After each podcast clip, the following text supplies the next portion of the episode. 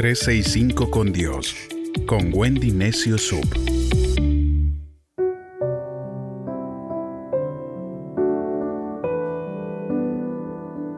...11 de diciembre... ...recuerda tu sueño... Todos nosotros tenemos cosas que estamos creyendo recibir... ...cosas que queremos lograr... ...cosas que sentimos ahí en lo profundo con mucha fuerza... Sabemos que son parte de nuestro destino, pero entonces nos golpean algunos reveses. No obtuvimos el pago que esperábamos, la relación que teníamos no funcionó como nosotros esperábamos, o el reporte del doctor no fue el mejor. La vida tiene cierta manera de derribar nuestros sueños. Pueden quedar enterrados los sueños bajo el desánimo, enterrados debajo de los errores del pasado, y muchas veces son sueños que hemos enterrado debajo de un divorcio, debajo de un fracaso, de las voces negativas. Es fácil conformarse con la mediocridad cuando todos tenemos ese potencial enterrado por dentro. Solo porque te has rendido alguna vez no significa que Dios se haya rendido contigo. Tu sueño puede estar enterrado, pero no es demasiado tarde para verlo suceder. Todos hemos pasado por decepciones y por malas decisiones. Pero en lugar de recordar las heridas y lo que no funcionó, la clave para alcanzar tu destino es recordar tu sueño. Recuerda lo que Dios te prometió. Esos sueños que no le has contado a nadie, todavía Dios continúa diciendo, yo te voy a cumplir lo que te prometí. El libro de Josué capítulo 21 verso 45 dice, ni una sola de todas las buenas promesas que el Señor le había hecho a la familia de Israel quedó sin cumplirse. Todo lo que Él les había dicho se hizo realidad. No permitas entonces que las circunstancias te convenzan de no hacerlo. Todo lo que sucede es parte del proceso.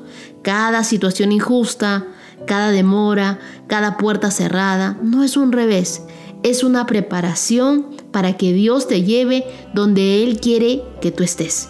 Sé que está tomando mucho más tiempo del que pensabas y es posible que no veas cómo va a suceder aquello que Dios me prometió, pero todo lo que necesitas es un toque del favor de Dios y conocer un poco acerca de la bondad de Dios.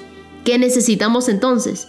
Conseguir una palabra y comenzar a excavar ese sueño cambia lo que estás diciendo, porque muchas veces le creemos más a lo que decimos que a lo que Dios nos dice. Escucho gente que dice, nunca voy a tener una casa bonita. Qué difícil va a ser que yo obtenga mi título.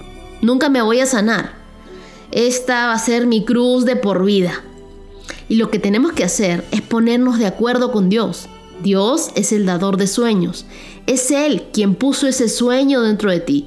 Quizá necesites estar a solas con Dios, en silencio, buscarlo con todo tu corazón y dile, Dios, cualquier cosa que yo haya enterrado, cualquier cosa a la que yo haya renunciado, muéstrame qué es. Y Dios, no permitas que mis sueños mueran enterrados. Por ejemplo, Josué y Caleb fueron enviados a espiar la tierra prometida. Y ellos dijeron, de seguro podremos conquistar esta tierra. Pero había otros 10 espías que dijeron todo lo opuesto. Hablaron solamente de las grandes ciudades fortificadas, de los gigantes que yacían en ese lugar y que hacían que ellos se sientan como enanos. Los israelitas, unos 2 millones de personas, quedaron aterrorizados con el informe negativo de estos 10 espías. Y aunque estaban acampados afuera de la tierra prometida, dieron la vuelta y ese grupo de personas nunca entró. Yo quiero que tú imagines a Caleb en ese momento desanimado. Dios había puesto ese sueño en su corazón de entrar a esa tierra prometida, pero no sucedió. Su sueño se quedó enterrado. Pero no era su culpa. La mayoría de la gente se había rendido. La gente se había conformado con donde estaba. Pero no Caleb. Y eso marca la diferencia de un conquistador. 40 años más tarde, cuando Caleb tenía 85 años, todavía podía sentir su sueño agitándose en su interior. No estaba sentado allí sintiendo lástima de sí mismo diciendo realmente lo intenté, si solamente esas personas hubieran hecho lo correcto. Estaban tan cerca. No, Caleb volvió al mismo monte donde habían y vivían gigantes, al mismo lugar al que otros se habían rehusado a ir, y le dijo a Dios, Dios, dame ese monte, quiero mostrarte algo. Y Caleb pudo excusarse con su edad, pudo excusarse de sus carencias, pero el sueño estaba aún dentro de su corazón. No decidió victimizarse. El día de hoy conozco muchas personas que ya están mayores y dicen, bueno, eh, eso hay que dejárselo para los jóvenes. Nosotros ya estamos cansados, ya estamos de salida. No puedes tener un espíritu que se rinda. Tienes que tener un espíritu que venza, un espíritu que persevere. No tomes la salida más fácil. El enemigo tomará la oposición, la demora, el desánimo, los celos y todo lo demás que pueda para tratar de convencerte de enterrar ese sueño. Pero lo que tú tienes que hacer es recordar el sueño. Y las fuerzas que están a tu favor son mayores que las fuerzas que están en tu contra. Cuando Dios te dé un sueño, cuando ponga una promesa en tu corazón, no significa que no vaya a suceder oposición.